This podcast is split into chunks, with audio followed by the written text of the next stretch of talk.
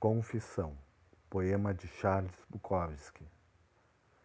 Esperando pela morte, como um gato que vai pular na cama, sinto muita pena de minha mulher.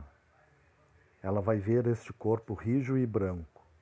Vai sacudi-lo, talvez. Sacudi-lo de novo. Hank! E Hank não vai responder. Não é minha morte que me preocupa. É minha mulher deixada sozinha com este monte de coisa nenhuma. No entanto, eu quero que ela saiba que dormir todas as noites a seu lado, e mesmo as discussões mais banais, eram coisas realmente esplêndidas.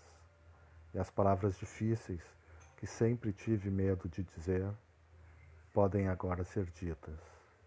Eu te.